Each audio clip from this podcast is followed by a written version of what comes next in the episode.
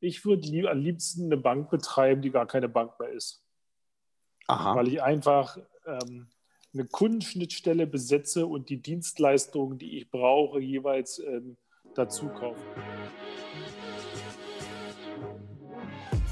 Payment and Banking, der Podcast aus der Mitte der Fin, Tech und Payment Branche mit eurem Host Christina Casalla. Herzlich willkommen zu einer neuen Ausgabe des Fintech-Podcasts von Payment and Banking. Diese Ausgabe beginnen wir erst einmal mit einer Geburtstagsgratulation. Wir sagen Happy Birthday zu 75 Jahren Berliner Volksbank. Das ist eine lange Zeit, in der sich die Bank mehrfach neu erfinden musste. Wie bei anderen angestammten Geldhäusern stehen auch bei den Volksbanken die Zeichen auf Digitalisierung. Worüber sprechen wir in der folgenden Stunde? In den letzten Monaten machten vor allem zwei Meldungen die Runde. Vitrade, das digitale Wareneinkaufsfinanzierung für kleine und mittelständische Unternehmen ermöglicht, wurde im Sommer letzten Jahres in das Kernbankensystem der Berliner Volksbank integriert.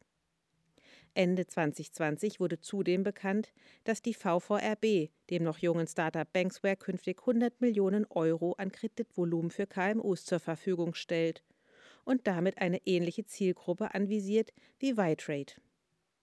Sind diese beiden Beispiele ein Signal dafür, wohin die Reise der Volksbanken gehen wird und wie viel Bank sie in Zukunft eigentlich noch sein will?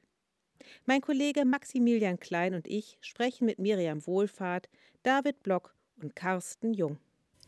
Der erste Eindruck zählt, auch bei ihren Kunden. Deshalb hat die Solaris Bank Bankident entwickelt. Das schnelle, sichere und komplett digitale KYC-Verfahren. Keine Warteschleifen, keine Öffnungszeiten. Einfach identifizieren via Bankkonto. Ein skalierbares Onboarding, das Ihre Conversion Rate deutlich steigert. Alles unter Einhaltung des GWG, Erfahren Sie mehr unter www.solarisbank.de.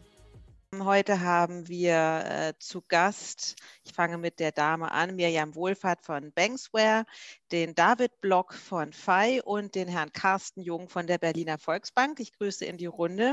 Unser Thema heute ja, geht so ein bisschen äh, dahingehend, weil uns ja in den letzten Wochen, Monaten doch zwei sehr erfreuliche Nachrichten ähm, erreichten, dass sowohl FI als auch Banksware und die Berliner Volksbank ähm, in unterschiedlichen Konstellationen miteinander zusammenarbeiten. Das hat uns natürlich neugierig gemacht. Deswegen freuen wir uns auch umso mehr, dass wir von jeder Seite einen Vertreter da haben. Und äh, so steige ich auch direkt ein und möchte Sie alle bitten, sich einmal kurz vorzustellen, ähm, wer Sie sind, was Sie tun. Und wir beginnen mit der Frau Wohlfahrt. Ja, hallo, danke Christina, dass ich hier sein darf. Wir kennen uns ja auch schon ein bisschen besser. Ich bin äh, Miriam Wohlfahrt, ich bin die Mitgründerin von Banksware, ich bin die Gründerin von RatePay, dort auch Geschäftsführerin und ich bin auch äh, ein Teil von Payment und Banking. Deshalb kennen wir uns natürlich noch ein bisschen besser und ich freue mich heute hier dabei zu sein. Herr Jung, einmal bitte Sie. Ja, Carsten Jung, ähm, Vorstandsvorsitzender der Berliner Volksbank, in dem Haus seit fast 20 Jahren tätig, also ein Großteil meines Berufslebens. Ähm, freue mich sehr, dass ich heute dabei sein kann. Wir haben ja eine ausgeprägte äh, Start-up ähm, sozusagen Philosophie mit unseren eigenen Ventures, äh, in denen wir unterwegs sind, mit einem Venture, was wir quasi oder mit einem Start-up, was wir selbst gebaut haben mit der WEI. Also daran gehen freue ich mich auf eine spannende Diskussion, mal ein bisschen abseits vom ganz klassischen Bankthemen, die man so jeden Tag mittlerweile hat. Mhm. Vielen Dank. Jetzt noch Sie, Herr Block. Ja, äh, David Block, auch Dankeschön für die Einladung. Und äh, ich bin Geschäftsführer der Fight Trade. Äh, und seit Mitte letzten Jahres sind wir auch 100% Tochter der Berliner Volksbank. Und äh, ja, freue mich dabei sein zu dürfen. Dann starten wir doch mal mit ähm, der Berliner Volksbank. Herr Jung, ähm, auf welchem Weg befinden sich die Volksbanken aktuell? Also Sie sprechen ja für die Berliner Volksbank, daher ähm, nicht für alle, aber kann man grundsätzlich eine Neuausrichtung der Volksbanken beobachten? Na, ich darf das vielleicht mal aus Sicht der Berliner Volksbank beantworten. Also wir haben am 16. Januar jetzt unser 75-jähriges Jubiläum nach dem Zweiten Weltkrieg. Aber wenn man genau hinguckt, sind wir eigentlich 1558 mit dem Vorschussverein zu treuen Brizen gegründet worden. Und wenn man dann eine Entwicklung sieht, die eben ziemlich lange ist, dann kann man sich vorstellen, dass sich auch Volks- und Raiffeisenbanken immer wieder neu erfunden haben. Und das gilt umso mehr heute, denn ähm, auch in der Zukunft. Nur wer sozusagen sich verändert, wird auch eine Zukunft haben. Und das haben wir getan. Und so. Und jetzt ist es typischerweise so, dass eine Gruppe wie unsere, die genossenschaftliche Finanzgruppe, natürlich mit 800 Volksbanken, die ja eine, ein, quasi eine Gruppe bilden und gegenseitig füreinander eintreten, auch unterschiedliche Geschwindigkeiten haben. Und äh, was heute eher der Punkt ist, dass man eben das auch so zulässt, dass die eine oder andere Bank im genossenschaftlichen Sektor schneller läuft. Und wir haben natürlich eine Vielzahl von Beteiligungen, ob ähm, die DZ Bank, Deutschland zweitgrößtes Kreditinstitut ist im Eigentum der Berliner, äh, der, der, der Volks- und Raiffeisenbanken, genauso wie eine Union Investment oder eine Bausparkasse Schwäbisch Hall oder eine RV-Versicherung. Also wir sind sehr breit aufgestellt und deswegen passiert sehr viel gerade. Aber ganz klar, wir müssen uns äh, permanent weiterentwickeln um sozusagen mit der äh, Schritt zu halten und, und natürlich damit auch eine Zukunftsfähigkeit zu haben. Mhm. Und für die Institute ist es sehr unterschiedlich, weil ich, äh, wir sind natürlich als Berliner das mit Abstand größte genossenschaftliche ähm, ähm, Primärinstitut, also Volksbank. Und, ähm, und da gibt es natürlich andere Herausforderungen in einer Großstadt ähm, als vielleicht bei einer Volksbank, die sehr erfolgreich im ländlichen Bereich unterwegs ist. Also das ist ähm, ein sehr gemischter Laden, würde man dann dazu sagen, wo alles bedient wird. Kann man jetzt sagen, so im Jahr 75, äh, sagen wir mal von der Berliner Volksbank, dass es, es fühlt sich sehr wie ein sehr digitaler Aufbruch ähm, den die Volksbank gerade startet. Es gab viele Neuigkeiten. Dazu gehört ja auch, dass die News mit FI und auch mit Banksware geht da die Berliner Volksbank seit einem überschaubaren Raum einen neuen Weg? Also für die Volks- und Raiffeisenbanken ist das so. Klar haben auch andere Banken äh, jeweils Initiativen, aber wir haben das sehr professionell angefangen. Wir sind ja vor einigen Jahren mit unserem BVB Venture gestartet.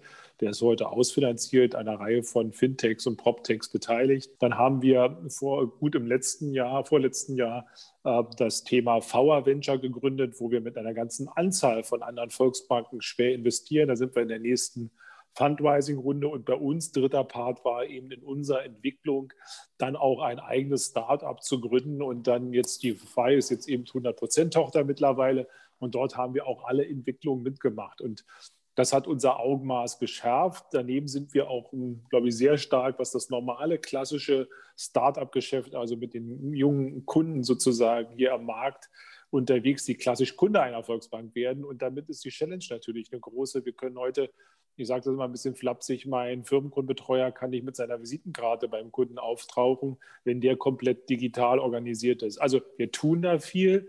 Wir können noch mehr und die gesamte Gruppe hat ja sehr viel Geld in die Hand genommen. Das werden Sie so die nächsten Monate und Wochen sehen, was an Ausbringung unseres IT-Dienstleisters Fiducia GAD in den nächsten Wochen so kommt, insbesondere im Firmenkundengeschäft. Da legen wir nochmal deutlich nach und haben halt das Geld in die Hand genommen und wir haben es halt auch das Geld und wir wollen einfach stark investieren weil wir fest davon überzeugt sind, dass es nur über eine digitale Schnittstelle gibt. Und da gibt es natürlich ganz viele Punkte, die man sagen kann, manche Kunden werden nur noch digital betreut von uns über ganz andere Kanäle. Wir bauen äh, unser Filialgeschäft gerade um, also verbinden stationärer Vertrieb mit ähm, digitalen Vertrieb viel stärker. Wir tun eine Menge und der Vorteil einer Volksbank ist, dass man eher mittelständisch organisiert ist. Und ich kann mal so flapsig sagen, außer meinem Aufsichtsrat muss ich niemanden fragen. okay.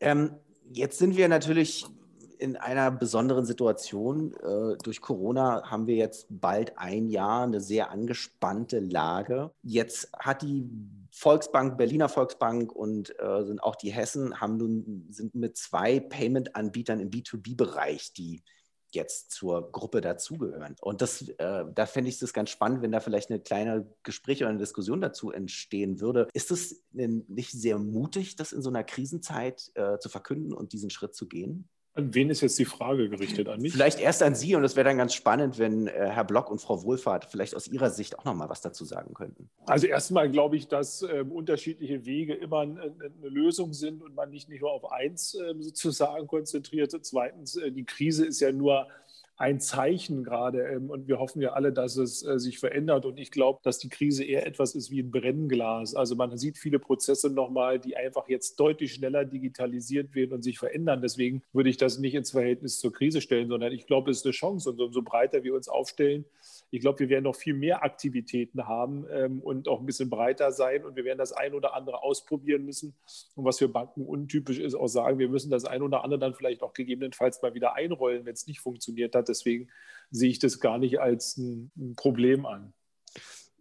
Ja, Herr Block, Sie, Sie sind ja mit Ihrem Geschäft sehr nah dran äh, doch schon in den letzten Monaten. Spüren Sie die Krise? Sehen Sie da äh, Chancen, Risiken? Wie, wie schätzen Sie das ein?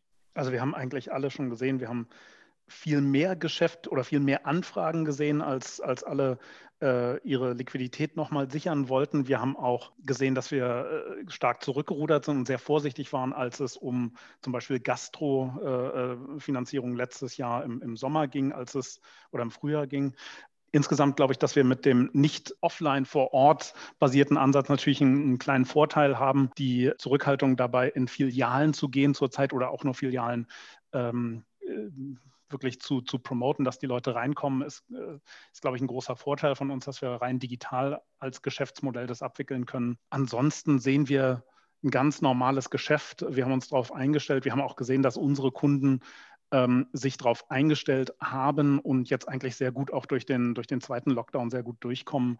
Das ist, glaube ich, eine Adaptionsfähigkeit generell. Wer sich an eine neue Situation anpassen kann, der kommt da auch sehr gut immer durch. Das ist jetzt aber nicht nur speziell in der Corona-Krise so, sondern das ist eigentlich aus meiner Sicht eine, eine generelle Weisheit. Wer sich an die Situation am besten anpasst, der kommt nachher als Sieger raus. Banking Circle bietet Zahlungsdienstleistern und Banken jeder Größe sichere und kostengünstige Finanzinfrastrukturen. Von Konten mit mehreren Währungen über schnellen Zugang zu Krediten bis hin zu lokalem Clearing und Echtzeit-FX. Der Service von Banking Circle ist schnell, sicher und kostengünstig. Der Vorteil?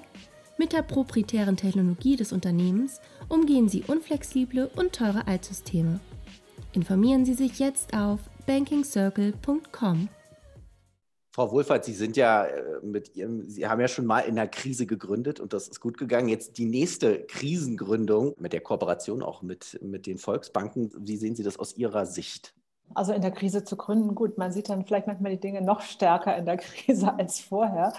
Ähm, jetzt muss ich dazu sagen, die Idee ist uns eigentlich vor der Krise gekommen und wir wollten eigentlich auch schon so ganz so mitten in der Krise live gehen, als es gerade angefangen hat.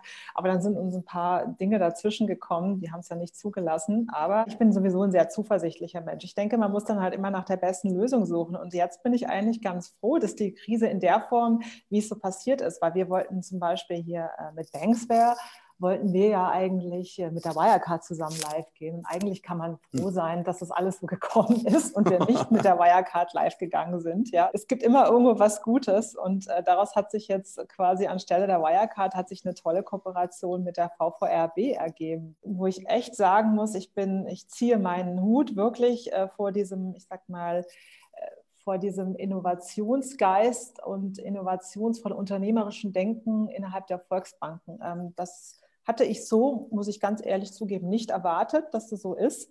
Und äh, ich habe da ein vollständig anderes Bild bekommen und bin sehr angetan von dem, was da gerade passiert innerhalb der Volksbanken. Ja, und äh, wir jetzt bei Banksware und auch bei RatePay sehen wir so die Krise ähm, verstärkt natürlich schon die Nachfrage nach unseren Produkten, weil es ist einfach so, die Menschen wollen nicht mehr so in die Filiale gehen. Sie verlieren so ein bisschen diesen, dieser typische Touchpoint, wo, wo gehe ich eigentlich hin, wo mache ich meine Bankangelegenheiten. Das findet nicht mehr in der Filiale statt. Der Konsument, der möchte alles online haben. Das ist eigentlich unerheblich, ob das jetzt ein Privatmensch ist oder ob das jetzt im Corporate Banking oder ist es, glaube ich, generell so, dass einfach der Konsument äh, andere Sachen erwartet. Der Konsument erwartet so diesen Amazon-Standard, möchte, dass alles einfach und bequem passiert. Und deshalb ist es umso wichtiger, da jetzt auch neue Wege zu gehen. Und ich sehe da Corona als extrem Beschleuniger an, was letztendlich ganz gut ist, weil er eben Verhalten, weil Corona eben Verhalten sehr stark verändert hat. Und ich glaube, dass ein Großteil dieses Verhaltens eben auch nach der Krise uns erhalten bleibt da anschließend die Frage, also ich, wir haben uns im Vorfeld so vorgestellt, meine, bis sozusagen eine Kooperation ja zustande gekommen ist, sprechen ja junge Startups mit sehr vielen Geldgebern und Geldhäusern. Jetzt gerade das Gründen in der Krise, die Suche nach Geld in der Krise. Ähm, wie aufgeschlossen waren auch traditionelle Geldhäuser äh, gegenüber diesem äh, Modell von Banksware und äh, gegen welche Widerstände oder welche Argumente kamen auch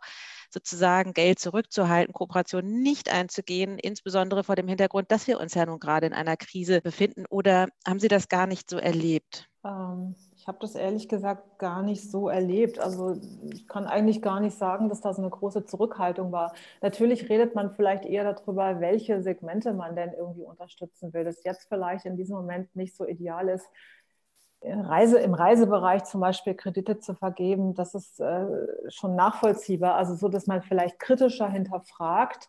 Ähm, aber ich kann jetzt nicht sagen, dass ich eine größere Vorsicht dort erlebt habe, also da oder eine Zurückhaltung. Also da habe ich jetzt keinen großen Unterschied festgestellt vor oder jetzt in der Krise, muss ich sagen. Was das Thema Finanzierung, also Venture Capital angeht, da ist es vielleicht ein bisschen anders.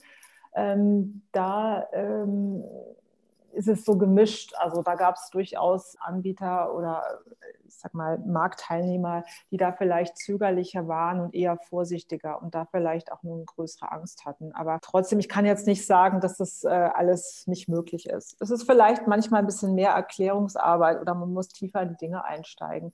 Kann ich aber, wie gesagt, ich kann jetzt nicht sagen, dass wir durch mhm. die Krise da mhm. lahmgelegt sind. Herr Jung und Herr Block, Sie haben jetzt in den letzten Monaten, kann man sagen, ähm, ein Fintech zusammen aufgebaut. Ähm, das sind ja doch so eine, eine große Bank und äh, ein kleineres, agiles Fintech, die zusammenarbeiten und sowas aufbauen. Wie ist da die Erfahrung gewesen? Was, wie hat man voneinander profitiert? Was hat man voneinander gelernt? Ich glaube, wenn ich mal anfangen darf, David, dass wir ähm, wir so eine Lernkurve gemacht haben. Das eine sind ja unsere klassischen Beteiligungen, die wir im Venture gemacht haben. Da sitzen wir mit im Board, an Bord und sitzen aber nicht direkt in der Verantwortung. Und auf der anderen Seite ein Startup zu gründen, weil wir sind fast 2000 Mitarbeiter und dann hast du plötzlich ein kleineres Unternehmen noch dabei, die im A ganz andere Führungsprozesse haben, andere Aufgaben haben im Zweifel. Da muss man ganz ehrlich sagen, muss man sich darauf einstellen. Und wir haben da, glaube ich, die Lernkurven gemacht von äh, sehr langer Leine lassen, dann wieder ein bisschen stärker dran dabei zu sein und dann so einen Mittelweg zu finden.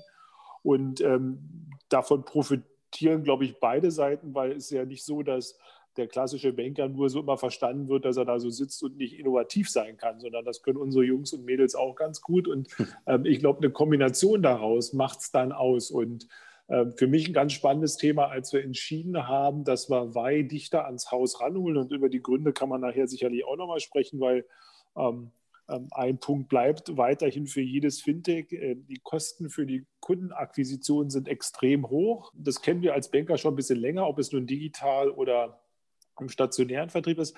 Aber dieses, was wir gemacht haben, dass wir mit Wei uns 14 Tage eingeschlossen haben, ich jeden Fachbereich bei mir dabei hatte um zu sagen, okay, wir stemmen das jetzt zu 100 Prozent. Da hat man gesehen, welche Geschwindigkeit in der Kombination möglich ist und wie das Hand in Hand gelaufen ist, äh, wie beide Seiten voneinander profitiert haben. Und äh, man stellt sich manchmal eher die Frage, kann man das nicht viel besser noch äh, institutionalisieren? Also so eine Abarbeitungsmethoden, die sicherlich dem einen oder anderen Startup ein bisschen näher sind als zu einer klassischen Bank, die natürlich dann schon ein Stück weit hierarchiegetrieben ihre Thema. Also das war schon sehr spannend. Und ich glaube, auf der umgekehrten Seite auch nochmal für die Weise, gerade zu erkennen, das, äh, was es ausmacht, wenn eine Bank eine extrem gute Kundennähe hat, ihre Kunden gut kennt, wie viel einfacher es ist dann, das Produkt sozusagen an den Mann oder an die Frau dann äh, letztendlich an den Mann oder an die Frau zu bringen. Also ich glaube, da profitieren beide Seiten von. Aber David, du hast es ja jetzt auch live mitgemacht. Vielleicht ergänzt du nochmal. Genau, also ich glaube, es geht wieder zurück auf die ähm, Anpassung in Krisenzeiten und ich glaube auch, dass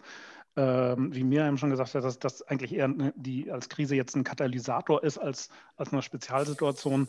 Es beschleunigt sich, dass derjenige, der sich anpassen kann, einfach besser durchkommt. Ähm, und das ist, glaube ich, die, das, das Schöne, was wir zusammen jetzt äh, auch geschafft haben, einfach eine ein neues Angebot für Volksbankkunden auch zu schaffen und die Arbeitsprozesse eben zu verschnellern zusammen, dass wir einfach zügiger uns anpassen können auf eine neue Situation. Das ist mit einem 15-Personen-Startup ein bisschen einfacher als mit einer 2000-Leute-Bank.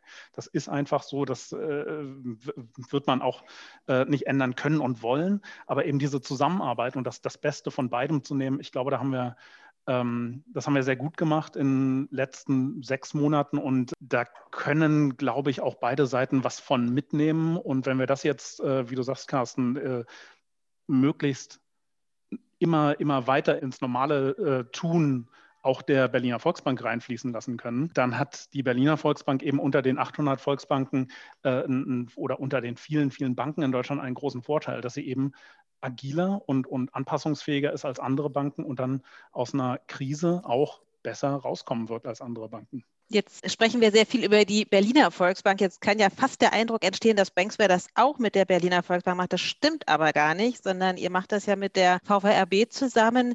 Ähm, Frau Wohlfahrt, wie sind die Gespräche entstanden, beziehungsweise und wo ist das Interesse auch der, der Volksbank mit Banksware zusammenzuarbeiten? Mit welchen Argumenten wurde überzeugt? Ja, also wie sind, die, wie sind wir zusammengekommen? Also eigentlich kennen wir uns schon eine ganze Weile. Der Herr Magerkurt, das ist der Vorstandsvorsitzende.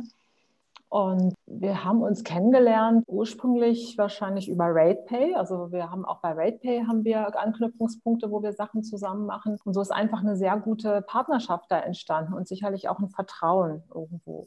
Und ähm, so sind einfach die, haben sich die Gespräche ergeben. Und ich habe eben in, bei, der, bei der VVLB einfach gesehen, dass die gesagt haben, Mensch, ich äh, bin auch bereit, hier ganz neue Wege zu gehen. Und das hat mir sehr gut gefallen, weil eben auch die Volksbank so für sich so gedacht hat, ich habe auch, äh, die haben eben auch, haben eine eigene IT ähm, outgesourced als kleines Unternehmen, wo sie auch so ein bisschen so einen Speedboat-Faktor haben, um, um somit auch Sachen zu machen. Und Gespräche sicherlich, viele Gespräche, viel Vertrauen und äh, letztendlich auch, ähm, ich sag mal, natürlich auch eine Tech-Due Diligence, wo dann eben auch das Vertrauen, ich sag mal, ist ja schön, wenn nur geredet wird, aber es müssen eben auch Taten folgen und wo sich einfach auch die äh, Kollegen untereinander ausgetauscht haben, die Dinge sich vernetzt haben, wo eben auch gecheckt wurde, wie ist das, wie ist es von der Compliance her, wie ist es von der Aufsicht, das ist alles wirklich durchdacht. Und ich glaube, da war die Volksbank, die VVRB Bank einfach, ja, die, die fanden das auch klasse, was wir machen. Wir fanden es klasse, was Sie gemacht haben. Wir haben gedacht, okay, wir können euch eben äh, eine Möglichkeit geben, als Volksbank ähm, eine ganz andere Zielgruppe anzusprechen, vielleicht auch neue Vertriebskanäle zu öffnen. Und ähm, es gibt einfach ganz neue Absatzwege in der Kooperation zwischen einem Fintech und einer klassischen Bank. Und es macht besonders viel Spaß. Also, wie gesagt, wir haben hier ein ganz tolles Verhältnis miteinander aufgebaut, was sehr, sehr stark basierend auf einem guten Vertrauen miteinander ist und eine gute Partnerschaft. Aber das ist ja essentiell. Der Herr Jung hatte eben gesagt, er muss sich ja auch nicht mit tausend Gremien abstimmen und kann dadurch viel schneller entscheiden. Ich glaube, das ist eine große einen großen Vorteil, den eine Volksbank hier hat, dass es eben nicht durch extrem viele Gremien durch muss, bevor eine Entscheidung stattfinden kann. Deshalb war die Volksbank hier für uns, also wenn man es einfach vergleicht mit der Schnelligkeit anderer Banken, deutlich schneller. Also habt ihr dann hinterher sozusagen noch gehört, ach, jetzt waren die Volksbanken schneller? Hätten wir hätten es doch auch gemacht? Nee, nee, ich habe nur, was ich damit sagen wollte, die Entscheidungen, dass man eben dies für eine Zusammenarbeit, die ist, die ist sehr viel schneller geworden, als hätte ich jetzt zum Beispiel mit der Deutschen Bank oder mit der Commerzbank oder mit wem auch immer zusammengearbeitet. Das, ist, das war eben mein, mein Anreden, dass ich eben sagte, Herr Jung sagte ja eben, er muss sich nicht mit unheimlich vielen abstimmen. Ja? Mhm er kann eben relativ einfach eine Entscheidung treffen und mhm. schnell. Mhm. Und mhm. wenn du eben Vergleichbares in einer sehr großen Bank hast, dann musst du erstmal durch sehr viele Gremien durch, bevor du eine Entscheidung haben kannst. Dann dauert sowas vielleicht ein mhm. halbes oder ein Jahr. Ja? Aber Herr Block, wie schätzen Sie das ein? Ähm, ganz kurz, Herr Jung, gern danach Sie. Wie schätzen Sie das ein? Also hat das Signalwirkung, dass jetzt FI und Banksware sozusagen so zwei doch recht prominente, viel besprochene, auch medial präsente äh, Startups äh, mit den Volksbanken zusammengehen? Sagt das was über die Volksbanken aus? Ich glaube, dass die, dass die Volksbanken äh, unter den unter den 800 wird man, wird man wahrscheinlich alles äh, vertreten sehen. Ähm, ich glaube, es sagt immer speziell was über die, über die jeweiligen Volksbanken, die das gerade tun, aus. Da gibt es eben manche, die sehr offen sind für Neues und manche, die eben wahrscheinlich einen Fokus woanders haben. Äh, wie Carsten auch sagte, da, da gibt es eben welche, die einen Fokus auf, äh, die, auf den ländlichen Bereich, wo sie eben ihr, ihr Standbein haben, haben. Und dann gibt es diejenigen, die äh, sich auch digitale Geschäftsmodelle angucken wollen das ist ja auch zum Teil eine, eine Persönlichkeitssache der, der Vorstände. Ähm, ist jetzt auch kein, kein Zufall, dass wir äh, eben mit, mit Carsten hier sprechen, der da wahrscheinlich mit äh, Vorreiter im, im Volksbank-Universum ist. Und ich glaube auch, dass bei der äh, VVRB, also der, der Herr Magerkurt, den, der ist ja jetzt auch dafür bekannt, dass er nicht Angst vor Neuem hat. Und das ist, glaube ich, eine Sache, die genauso wichtig ist wie die kurzen Entscheidungswege in den Volksbanken aufgrund ihres äh, Setups, äh, ist eben die Persönlichkeiten, die dort Interesse an Neuem haben oder nicht. Mhm. Herr Jung, Sie hatten eben noch mal geatmet ja. und setzten schon an. Ja, danke. Ähm, es sind so zwei Dinge, die äh, ganz wichtig sind. Ich glaube, dass äh, wichtig ist, bei, mein Aufsichtsrat ist im Wesentlichen unternehmerisch geprägt aus Berlinern und Brandenburgern, die alle eben als Unternehmer selbst tätig waren. Das heißt, wenn ich dort mit einer Challenge komme, dann wird die auch in der Regel angenommen. Darauf werde ich aber auch gemessen. Das heißt, ich kann wesentlich freier wirtschaftlich ähm, oder anders mit Themen umgehen als sicherlich in anderen Häusern oder in vergleichbaren Wettbewerbern, wo vielleicht Politik im Aufsichtsrat sitzt oder ähnlichem. Das ist der erste Punkt. Der zweite Punkt, der ist immer so ein bisschen, ähm, da wird so reingeheimst, naja, kann eine Volksbank das? Ja? Also ich glaube, dass Volksbanken wesentlich innovativer sind als manche Wettbewerber, der einen großen Namen trägt, weil wir in vielen Dingen schon seit Jahren Sachen machen, die andere noch gar nicht auf die Reihe bekommen haben. Und da wird immer so suggeriert, naja, ein bisschen Kredite und sparen könnt ihr. Nee, so ist es eben nicht. Und deswegen habe ich am Anfang so ausgeholt, was alles zu uns gehört. Und das mit die Abstand, mit Abstand die erfolgreichste Bankengruppe Deutschlands, mit Abstand die eigenkapitalstärkste Gruppe. Uns leidet es manchmal daran, dass wir vielleicht ein bisschen langsam langsamer waren in der Vergangenheit. Naja, das hat äh, die ein oder andere Volksbank oder uns als Gruppe immer davor bewahrt, Blödsinn zu machen.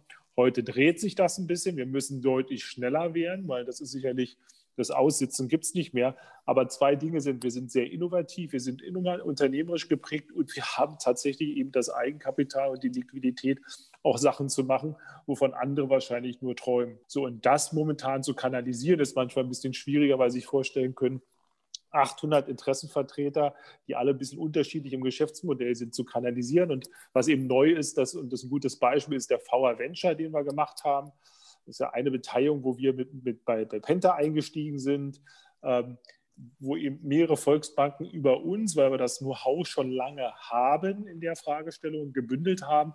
Und dann steigen wir in unterschiedliche Startups und Themen momentan ein und machen das auch deutlich größer als äh, das, was der ein oder andere vermarkt. Das stört mich manchmal ein bisschen, wenn ich das so habe. Da wird immer so getan, naja, die Volksbanken, die können nur eins. Nee, auch hier in Berlin sitzen ziemlich viele kreative junge Menschen bei mir mit im Team oder jeder Alterskolleur und ähm, die sind schon sehr unternehmerisch geprägt und machen das auch zusammen. Ähm, ich würde ganz gerne kurz von der Makroebene so ein bisschen in die Mikroebene gehen.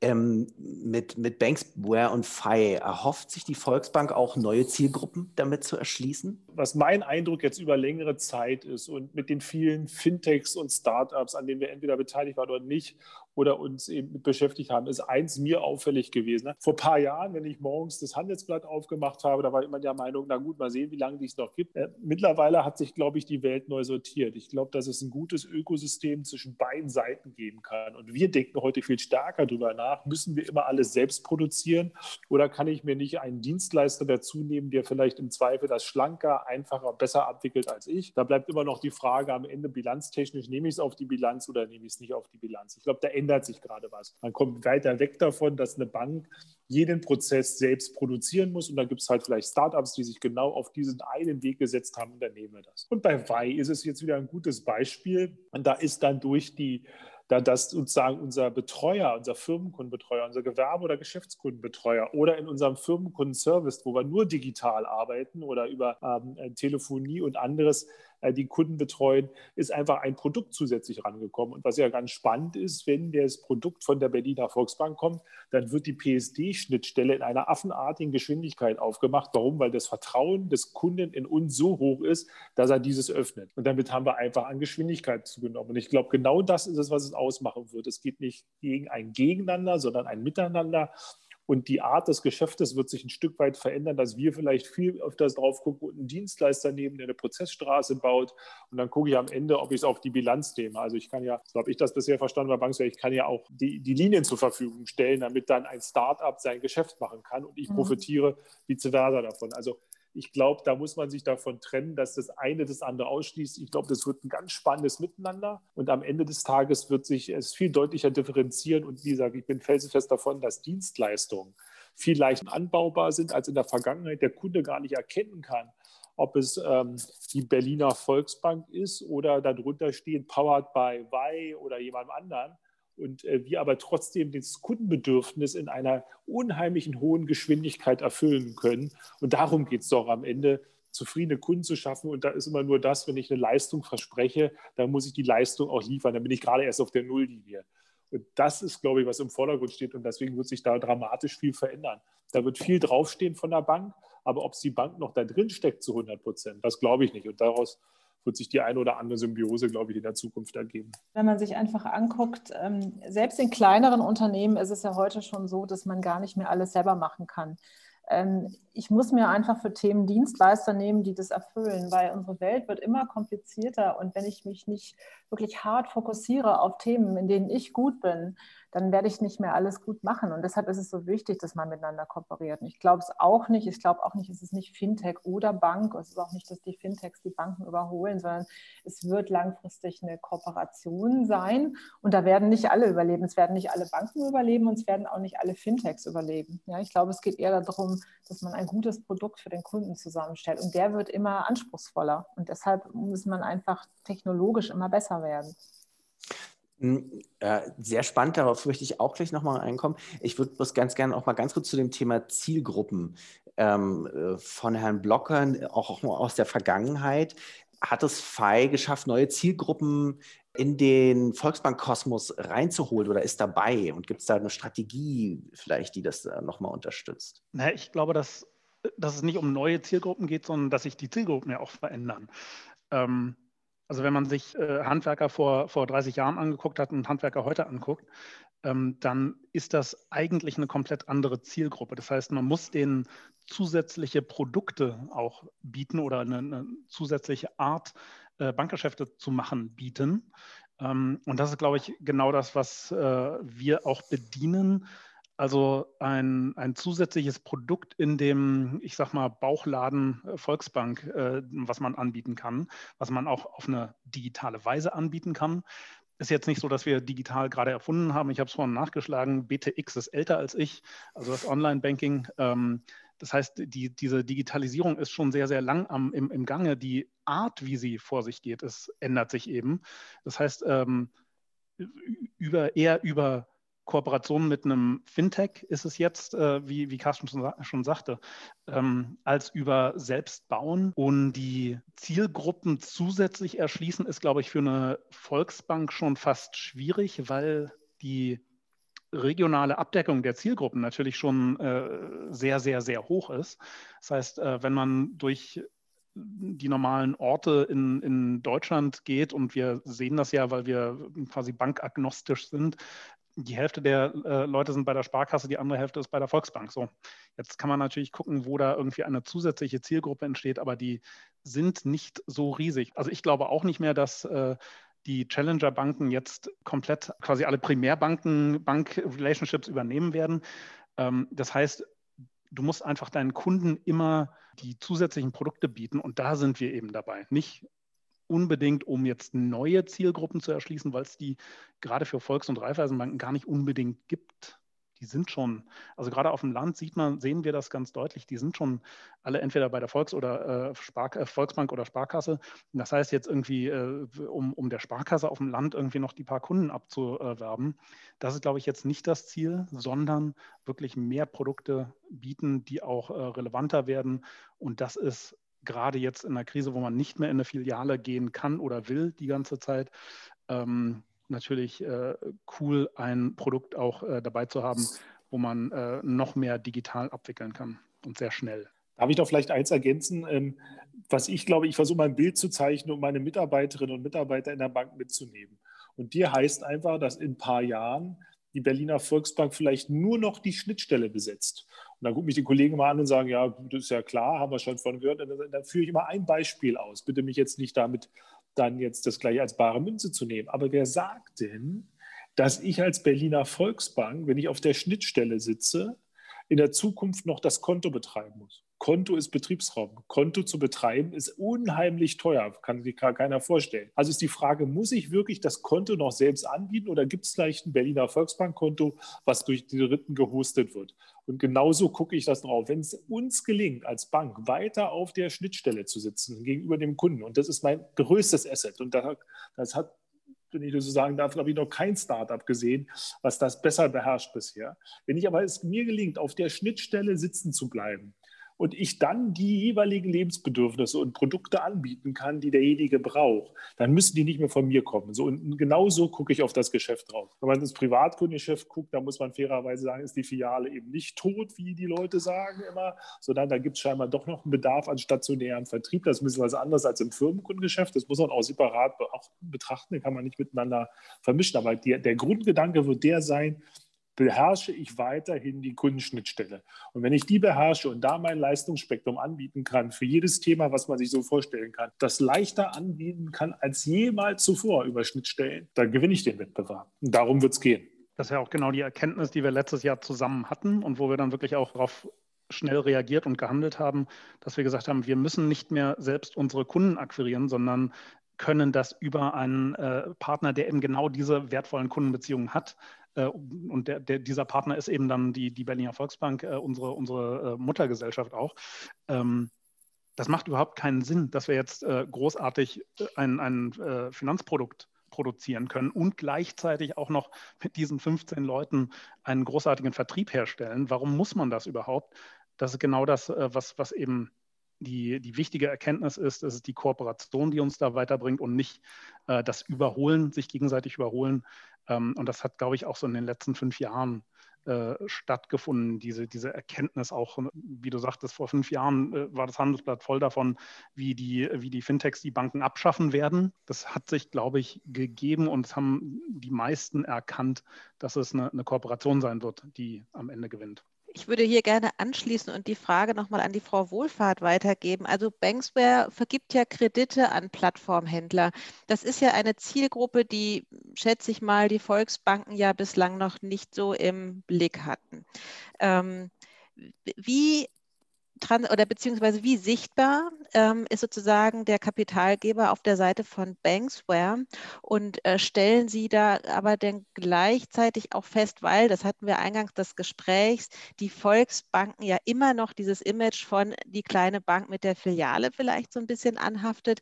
Ähm, inwieweit muss da Aufklärungsarbeit betrieben werden? Also wir richten uns da immer sehr nach unseren Kunden. Also zum einen sicherlich, erste Frage zu beantworten, ja, wir bringen der VVRB Bank neue Kunden, die sie sonst gar nicht bedienen würde. Das sind in der mhm. Regel ähm, Händler auf einer Plattform, mhm. weil da die VVRB ja regional unterwegs ist, würde sie wahrscheinlich diese Händler sonst gar nicht treffen.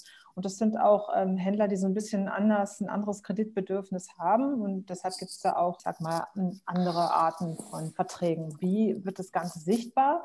Wir haben jetzt mit dem ersten Livegang, mit dem ersten Kunden, da ist es äh, nur bedingt sichtbar, eigentlich erst im hinteren Schritt. Wir sind, wir sind da aber sehr flexibel. Also wir haben auch jetzt mit einer größeren Plattform gesprochen, die sagt, ich möchte eigentlich, dass dort sehr prominent steht, äh, Händlerfinanzierung powered by Volksbank. Banksware ist dann im Prinzip nur der White-Label-Technologieanbieter, der gar nicht sichtbar ist. Und äh, bei der Plattform, mit der wir gerade hier ähm, sag mal, auf dem Weg sind, die möchte zum Beispiel, dass da die Volksbank prominenter steht, weil die sagt, naja, äh, wir möchten eigentlich gerade, weil es kleinere Händler sind und eher, die kommen so aus ganz unterschiedlichen Gegebenheiten und die sehen eben in der Volksbank ein großes Vertrauenssignal einfach, weil das kennt einfach jeder. Ja, das ist was Positives und die wollen das auch nicht in ihrem Namen vergeben. Die sagen, nee, ich möchte nicht äh, dass irgendwie eine Aufsicht nachher sagt, ich vergebe Kredite. Manche Plattformen möchten das nicht. Manche Plattformen sagen aber auch, äh, nee, also wir möchten das als komplette White-Label-Lösung haben dass das äh, gar nicht unbedingt so sichtbar wird, sondern erst nachher, wenn der Kunde nachher den Vertrag schließt. Da sind wir komplett ehrlich gesagt leidenschaftslos und richten uns da nach den Kundenbedürfnissen. Ich finde es eher ein Vorteil, mit einer Bank zusammenzuarbeiten, die jeder kennt und die einen großen Vertrauensvorschuss im Markt hat. Wir sind also auch gern bereit, dieses Logo dann dort irgendwo prominent zu besetzen. Ja. Ich hatte gerade nur überlegt, sozusagen, weil die Volksbanken ja bislang noch nicht so als die großen Kreditgeber für jetzt so, so wahnsinnig ähm, äh, hochheikle Sachen, die irgendwie äh, äh, zu vergeben sind. Also ihr gebt ja quasi einer neuen Zielgruppe auch eine Chance, den Zugang zu, zu Krediten zu das, geben. Und, ja. ähm, aber es sind auch keine hochheiklen Sachen. Also so, so darf man sich das jetzt nicht vorstellen. Also der klassische Kunde ist zum Beispiel ein Online-Händler, der ist hat eben noch keine drei Jahre auf der Plattform, ist aber schon zum Beispiel ein Jahr, macht richtig guten Umsatz Und ähm, ist oft, oft kommen diese Online-Händler, die haben ursprünglich mal ein stationäres Geschäft gehabt und haben das ausgegründet, mhm. machen jetzt Online-Handel. Und ähm, das sind nicht unbedingt die, die, wie soll ich denn sagen, die extremen digitalen Nerds, sondern das sind auch oft Leute, die einfach, ah, ja. mhm. ähm, die wollen schon Vertrauen haben in ihre Bankgeschäfte. Und deshalb finde ich, mhm. persönlich finde das da ganz passend. Ja? Mhm. mhm. Das ist natürlich nur, wenn man international geht, äh, ist da vielleicht die Volksbank da nicht so bekannt. Da muss man das dann mit einer anderen Bank machen. Ihr habt ja durchaus ähm, Schnittmengen in der Zielgruppe. Wo seht ihr euch denn in Konkurrenz? Also jetzt Banksware und Fi. Und vielleicht machen wir gerade mit Banksware erstmal weiter. Wo sehen wir uns noch Konkurrenz? Hm, ich sehe uns jetzt ehrlich gesagt dort nicht in der Konkurrenz. Wir, wir treten ja nicht auf als hier ein Anbieter, sondern wir sind immer integriert in einer Plattform tief verankert. Da sehe ich jetzt Fi in dem Moment nicht. Ich sehe es äh, nicht, dass wir uns Konkurrenz machen. Glaube ich auch nicht. Ich glaube auch, dass der, dass der Markt für alternative Finanzierungen, jetzt, jetzt mal ähm, nicht, nicht der klassische Betriebsmittelkredit, so groß noch ist, dass wir ähm, eigentlich je bekannter Alternativen zu, einem, zu einer Betriebsmittellinie wir werden, umso besser ist es eigentlich für uns beide. Mhm. Ja. Also, dass man da eher profitiert in, in der Zielgruppe. Ähm, weil ja. es gibt ja auch bei der Zielgruppe schon Über Überschneidungen. Die Zielgruppe wächst ja auch immer mehr heran. Es kommen immer neue dazu. Ja, und die kennen sich noch gar nicht so aus. Deshalb muss es da auch bekannter werden. Also ich sehe uns nicht im Wettbewerb. Aber ich will gerne das Beispiel nochmal machen, dass eben genau, das gibt nicht dieses Ein- oder Ausschließen. Also gerade bei dem, ähm, wenn wir es anbieten in der Bank, dann bieten wir ja eine klassische Betriebsmittellinie, eine Investitionsfinanzierung, im Zweifel ein Leasingprodukt, im Zweifel eine Smart Finance und dann bieten wir noch eine Weih. Das heißt, das Potpourri für den Kunden ist viel, viel größer geworden, wo er sich viel stärker überlegen kann, wie finanziere ich meine Investitionen, wie sichere ich meine Liquidität, kann ich Themen machen, die noch rundherum gegebenenfalls in der Zukunft auch noch um Factoring liegen. Also man hat einfach ein viel größeres Potpourri, was zur Verfügung steht und was dann maßgeschneidert da ist. Und so würde ich das sehen. Und ich glaube, beide Themen machen sich da momentan gar keine Konkurrenz, weil wir sind ja hier mit Produkt unterwegs, was wir gerne in der gesamten Volks- und Reifeisengruppe noch ausrollen wollen und gegebenenfalls irgendwo als Produkt bei anderen mit in ein White Label packen wollen. Aber in, in der ersten Reihe muss man erstmal sein, das so erfolgreich zu starten, dass wir die nächsten Schritte mit anderen Volks- und Reifeisenbanken gehen können und denen das quasi als Leistung zur Verfügung stellen, wie das bei uns grundsätzlich ist, denn die Volks- und Reifeisenbanken sind nun mal subsidiär aufgestellt. Das heißt, gutes Beispiel ist, wir machen ja auch keinen Ratenkredit selbst mehr, sondern den macht die Teambank. Die gehört aber zu 100 Prozent der Gruppe. Die wickelt für uns das Ratenkreditgeschäft ab. Und vielleicht gibt es genau so eine Lösung mal in der Zukunft auch noch mit der Wein. Was ja vielleicht auch ganz interessant ist dabei, wenn man sich in die Vergangenheit anguckt, wenn Banken versucht haben, äh, was zu bauen, äh, Sprichwort Pay Direct, dann äh, ist das so ein, so, ein, so ein schön angebrachtes Negativbeispiel. Können da die Volksbanken vielleicht auch aufgrund ihrer ähm, anderen Sortierung und Aufbau Dinge besser machen als traditionelle Geldhäuser? Na, das weiß ich nicht, ob wir das besser machen können, weil am Ende des Tages ähm, ist, ja, ist, A, ist es keine, alles keine Raketentechnik, die hier immer im Einsatz ist, sondern man muss natürlich den Kundenbedürfnisse sozusagen im Blick haben. Und ähm, bei PayDirect finde ich immer als Beispiel, ich sehe das überhaupt gar nicht negativ, sondern ich finde immer, damals hat man das Geld investiert und das war sozusagen wie ein Fanal dafür, dass wir uns in der digitalen Welt einfach weiterentwickeln müssen und ähm, neue Lösungen anbieten. Und wenn man sich mal rundum guckt um das Thema VR Payment hier bei uns in der Gruppe, was wir da alles machen, und da sind natürlich alles Themen, die dann sozusagen ihre Rolle nochmal genommen haben und ihren Weg. Also das wüsste ich nicht, ob wir das nun schlauer oder einfacher machen. Und fairerweise gehört auch hierzu, äh, man muss auch Fehler machen dürfen, weil sonst werden wir uns nicht weiterentwickeln und das ein oder andere Investment wird vielleicht auch mal nicht ganz so spannend und so glücklich ausgehen. Das sehe ich eher weiß nicht, ob man das leidenschaftslos sehen kann, das ist das falsche Wort dafür, sondern eher, dass man da, glaube ich, unterwegs ist, unternehmerisch und unternehmerische Entscheidung heißt auch eine zu treffen und gegebenenfalls mal zu korrigieren. Und das ist für uns, das wäre der Eingangspunkt gewesen, vielleicht ein Stück weit leichter. Da würde ich gerne eine, eine Anschlussfrage nochmal daran stellen, ja. die da, dazu passt, die an alle drei sich richtet. Gibt es so, man guckt sich ja natürlich irgendwie global den Markt an. Gibt es Vorbilder, Märkte, Banken, Fintechs, wo man gesagt hat, da ist was Spannendes, da nimmt man sich Ideen raus, davon hat man sich inspirieren lassen? Also gibt es schon einige, aber es ist halt immer, immer so ein bisschen schwierig manchmal. Also ich gucke mir immer sehr gerne an, was so in China passiert und man kann dort sehen, was dort für Trends sind, dass eben äh, im Prinzip, dass es dort so Super-Apps gibt. Ja, in der Super-App kann man alles machen. Man kann handeln, man kann Geld leihen, man kann Geld anlegen, man kann Geld traden. Ähm, das ist schon interessant, weil es natürlich dem Kunden eine, eine, einfache Lösung an einem Ort gibt. So ein, ein finanzielles Zuhause für alles. Ja? Was, was ich eigentlich schon ziemlich smart finde, weil viele Menschen sind einfach überfordert von dem Überangebot und von den vielen Services und wollen am liebsten an einen Ort gehen. Deshalb ist Amazon auch so erfolgreich. Also da gibt es schon Vorbilder, aber dann, man kann das natürlich nicht so einfach umsetzen bei uns hier. Ja, es gibt, gibt so viele Regularien, sei es jetzt hier Datenschutz und, und, und. Aber grundsätzlich finde ich das schon interessant, dahin zu blicken und zu gucken, es ist möglichst die Convenience, also wir können davon lernen. Der Kunde mag eben gerne Dinge, die bequem sind, die einfach sind und wo man sich nicht viel bewegen muss.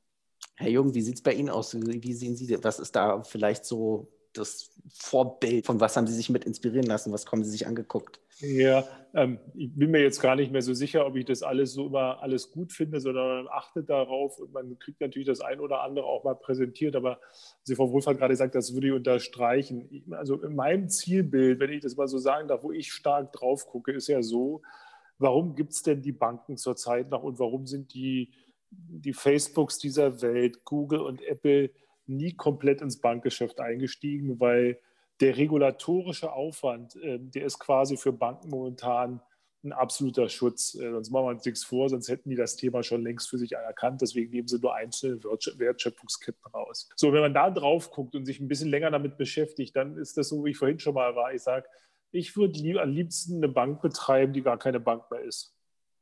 Aha. Weil ich einfach ähm, eine Kundenschnittstelle besetze und die Dienstleistungen, die ich brauche, jeweils ähm, dazu kaufe. Und ich glaube, wenn ich darauf gucke, und das ist das, mhm. wird vielleicht so ein bisschen richtig, haben wir sich ausgetauscht mit der Wurfeld, aber dieses, und dann das, die beste Lösung an den Kunden anzubauen. Ich versuche nochmal ein Beispiel zu machen. Wir machen im eigenen Baufinanzierungsgeschäft, äh, in der privaten Baufinanzierung bis 750.000 Euro vermitteln wir nur noch. Das heißt, wir sind über eine Plattform angebunden und der Kunde kriegt den besten Preis oder die beste Finanzierung. Die kommt im Zweifel vom Wettbewerber.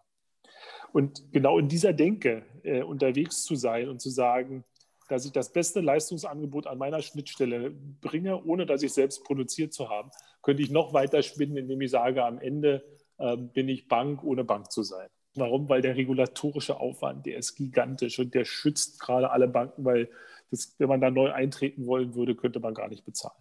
Das ist so mein Blick auf das Thema mhm. immer so ein bisschen. Und was wir natürlich gerade in der Gruppe diskutieren, und das ist eine ganz schwierige Fragestellung, ist, ähm, wir sind damit beschäftigt, ein eigenes Ökosystem zu bauen. Ist das von Erfolg gekrönt? Das weiß ich heute noch gar nicht, aber wir sind dabei und sagen, warum nutzen wir nicht unsere hohe Marktkenntnis, ähm, Kundenbindung in Deutschland und schauen, ob wir ein eigenes Ökosystem dafür hinstellen. Ist das schlau oder nicht? Das kann ich gar nicht beantworten, aber genau mit solchen Fragestellungen müssen wir uns gerade beschäftigen, wenn wir eben ähm, das Angebot liefern wollen. Und die Frage ist nur, wenn ich nicht mehr Bank bin, dann kann ich auch mal die, die Frage mir stellen, ob ich ähm, auch andere Dienstleistungen mit anbieten kann. Mhm. Also ist ja bei Weitem nicht darauf äh, immer nur gerichtet sein muss, dass ich typische Bankdienstleistung, Sparbuch, Kredit oder ähnliches anbiete. Vielleicht gibt es das ein oder andere, was an Service zusätzlich kommt in der Zukunft noch dazu. Herr Block, ich würd, das würde mich halt auch noch interessieren. Da hat man aus allen drei Richtungen mal so dieses ganze Thema Vorbild, ähm, so als kleines agiles Fintech, wo man ja äh, sich vieles anguckt. Was ist da für FI auch spannend oder auch was will man bewusst auch vielleicht zum Beispiel vermeiden? Also ich, ich, ich versuche mir eigentlich nicht so viel äh, als aus, aus einer FI-Perspektive nicht so viel Neues die ganze Zeit anzugucken, weil man es einfach nicht umsetzen kann. Ich bin ganz froh, wenn wir das, was wir tun, äh, so gut tun, wie wir es jetzt machen. Persönlich fand ich immer den Blick ins UK, also jetzt außerhalb der EU, ganz spannend, weil die bei vielen Themen äh, ein paar Jahre weiter sind, äh, die, die einfach Sachen schon ausprobieren, die vermutlich in, in Deutschland erst noch kommen werden. Ein ganz gutes Beispiel ist Factoring. Vor 20 Jahren hat eben in Deutschland noch keiner so wirklich äh, groß über, über Factoring in der breiten Masse gesprochen. Da war es im UK schon durchaus gang und gäbe. Das finde ich immer ganz gut, aber ich, ich bin da auch bei den anderen Meinungen, dass einfach die, man muss sich angucken, was da passiert, aber es ganz stark auch auf den deutschen Markt anpassen. Ähm, ein Beispiel dafür ist die, äh, die PSD2-Schnittstelle. Das hat Carsten vorhin schon erwähnt. Das Vertrauen in die Berliner Volksbank ist so hoch, dass jetzt alle Leute ihr quasi den, den Kontoeinblick da gewähren, auch bei anderen Banken äh, über eine, über eine äh, PSD2-Schnittstelle. Ähm, und da ist einfach wenn man, wenn man dieses Vertrauen nicht hat, der Widerstand in Deutschland so unglaublich hoch, ähm, den es zum Beispiel im UK so extrem nicht gibt. Also sind schon das, das Banking-Verhalten ist schon sehr national aus meiner Sicht. Deswegen kann man da gucken, sich Inspirationen holen. Wenn man es aber jetzt einfach abkupfern würde, dann würde das vermutlich grandios in die Hose gehen so wie ich den Herrn Jung gerade verstanden habe, findet ja gerade bei der Berliner Volksbank ähm, doch so ein, so ein, Mentalitätswechsel statt. Korrigieren Sie mich, wenn ich äh, Unrecht habe, weg von ich muss gar keine Bank mehr sein, ich freue mich, wenn ich eine Schnittstelle anbieten kann. Wie empfinden das denn die beiden äh, Start-up-Gründer? Also ist das besonders visionär oder erleben Sie das auch im Umgang mit anderen Banken? Also ich sag mal so, das ist ja schon, es gibt ja schon lange dieses Thema so, man sollte den Kunden dort abholen, wo er auch ist. Und das mhm. ist eben häufig in der Plattform. Ja, also deshalb, ich kann mir schon auch vorstellen, dass es in der Zukunft mehr Plattformen gibt, die die ganzen bankähnlichen Dienstleistungen erbringen, sie dem Kunden anbieten, aber sie sehr, äh, erbringen ist das falsche Wort, dass die Plattformen das dem Kunden anbieten und dort hinter erbringen dann Fintechs und Banken den jeweiligen Service. Also ich mhm. glaube, das ist schon so ein bisschen so, dass, es, dass, dass man sich das sogar gut vorstellen kann. Du hast es ja, wie gesagt, in China gibt es das ja schon. Wir wollen natürlich kein chinesisches Modell hier haben, aber ich könnte mir schon vorstellen, dass es vermehrt eben dort angeboten wird, wo es die meiste Relevanz hat. Was wird hier, was Contextual Banking nennt man das so schön, glaube ich. Mhm. ähm, aber das, das ist schon ein Trend. Also ich kann mir das gut vorstellen, dass es so passieren wird. Also ist das die große Chance für die Fintechs oder ist das die große Chance für die Banken? Oder für kann beide, man das gar nicht entweder beide. oder sagen? Weil also Fintech alleine kann ja diese Dienstleistung nicht erbringen, wenn es nicht eine Bank ist. Also wenn es mhm. nicht reguliert ist. Ja, mhm. deshalb sage ich mal, die Kooperation zwischen Bank und Fintech und das ist einfach, das wird sich schon wandeln, weil die, die, die Dienstleistung vielleicht an einem anderen Ort erbracht wird. Hm? Wie sehen Sie das, Herr Block? Ich sehe es ganz genauso. Man sieht es ja auch in verschiedenen Branchen, die einfach wahrscheinlich durch Regulierung ein Stückchen äh, früher das gemacht haben. Also wenn, wenn man VW kann keinen Scheibenwischer bauen.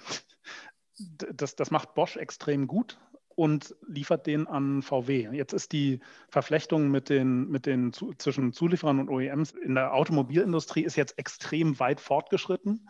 Ähm, und ich denke, da kann man daraus lernen, wie man vielleicht bestimmte Sachen auch vermeiden kann, weil eben äh, äh Zulieferer da auch zum Teil gelitten haben, wenn es der gesamten Automobilindustrie nicht schlecht geht. Aber das ist, glaube ich, das, was wir, was wir auch sehen werden, dass mhm. nicht mehr Banken alles selbst produzieren müssen. Das ist, mhm. das ist reiner Wahnsinn. Das ist, das ist der gleiche Wahnsinn, wie, wie wenn man sagt, äh, ein, ein 15-Personen-Startup mit beschränktem Budget muss den Vertrieb selbst machen. Und das, das mhm. geht eben in beide Richtungen. Also mhm. diese, diese Kundenschnittstellenbesetzung ist, glaube ich, schon sehr smart. Die Erkenntnis, dass man nicht alles selbst produzieren muss und kann, ist, ist auch super dahinter. Und wenn das eben zusammenkommt mit, mit den richtigen Fintechs, dann kann das am Ende richtig Spaß machen. Sind also, um das zusammenzufassen, ähm, Accelerator von Banken ein Auslaufmodell? Wer möchte antworten? Accelerator von Banken. Oder auch Inkubatoren sozusagen. Inkubatoren, ja, bis die Banken selber eigene Startups ja. auf den Weg schicken, meinst du? Mhm. Ja. Glaube genau. ich auch nicht so sehr dran, ehrlich gesagt. Also die meisten, schau mal, es gibt eigentlich kaum noch, egal ob es jetzt in Banken oder in der, in der generell in der Wirtschaft ist, es gibt gar nicht mehr so viele Inkubatoren. Es war mhm. anfangs ein großer mhm. Hype, aber man hat durchaus, glaube ich, festgestellt, dass es besser ist, äh, man investiert vielleicht als Bank oder als Unternehmen in Fintechs, mit denen man vielleicht auch zusammenarbeiten möchte. Mhm, ja. Okay. Und sich hinzusetzen, man sagt, ich, ich baue jetzt die Fabrik, die lauter kleine neue Startups auf den Weg bringt, daran glaube ich nicht so ganz. Also werden die nach und nach alle dicht machen, so die Einschätzung? Mhm. Ja, okay. Herr Jung, Sie lassen ja Ihr, Ihr Auge sehr suchend und wohlwollend über die Fintechs fließen und suchen ja offensichtlich auch immer nach neuen Möglichkeiten.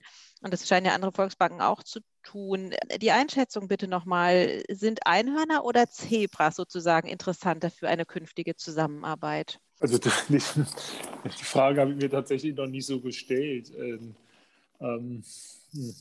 ich glaube, also ich würde, also ich muss jetzt gerade überlegen, aber ich glaube weiterhin, dass ich immer wieder immer wieder aus Sicht des Kunden denken muss. Und dann muss ich finden, wenn es Kundenbedürfnisse gibt, die eben skalierbar sind und wo es häufige Prozesse gibt, dann ist das für mich ein spannendes Thema. Deswegen habe ich gerade auch nochmal über Ihre Inkubatorenfrage nachgestellt. Also mhm, gerne. Ich, ähm, so, so ähm, ähm, bei mir im Unternehmen gibt es jeden Tag eine Idee, woraus wir garantiert Inkubator oder also im Inkubator eine Lösung bauen könnten. Würde ich 100 Prozent unterschreiben.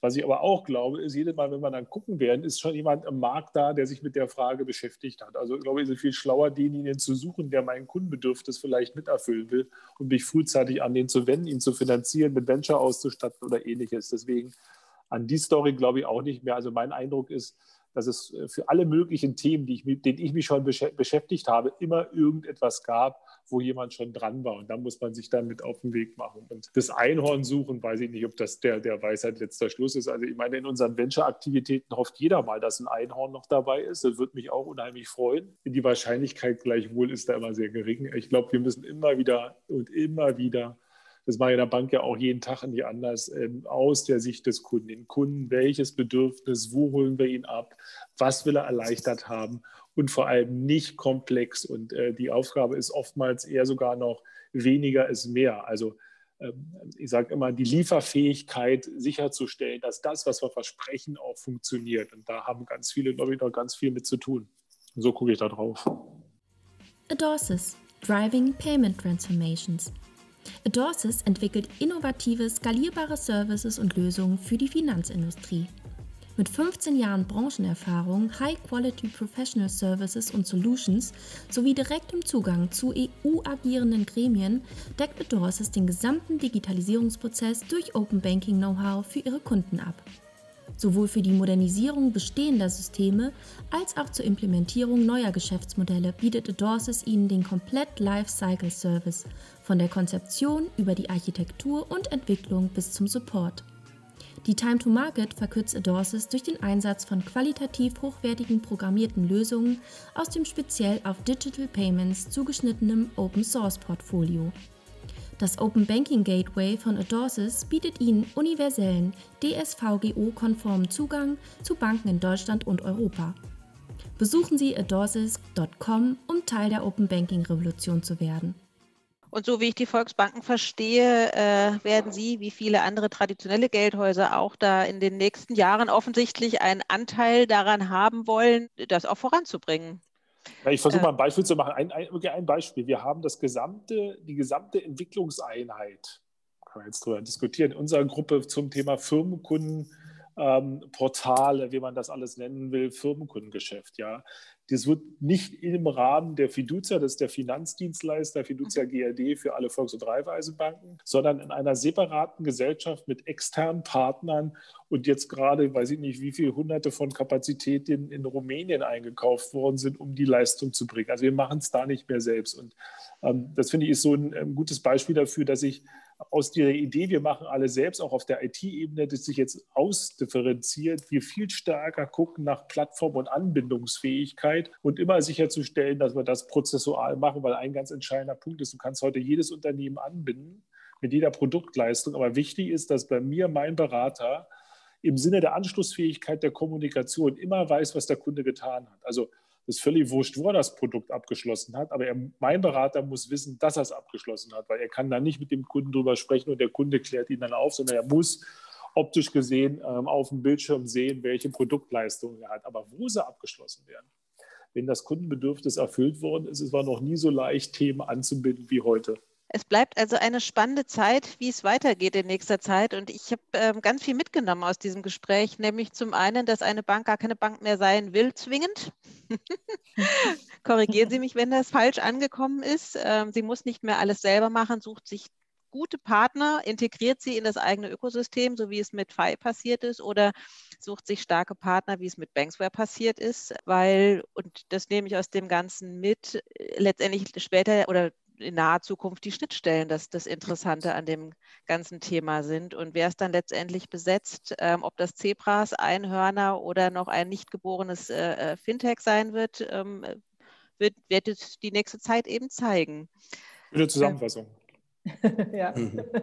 Dankeschön. In diesem Sinne bedanke ich mich sehr herzlich bei Mirjam Wohlfahrt, Gründerin von Banksware, David Block äh, von FI und dem Herrn Carsten Jung von der Berliner Volksbank. Und äh, danke auch sehr herzlich meinem Kollegen Maximilian Klein, der mich äh, durch dieses Interview begleitet hat.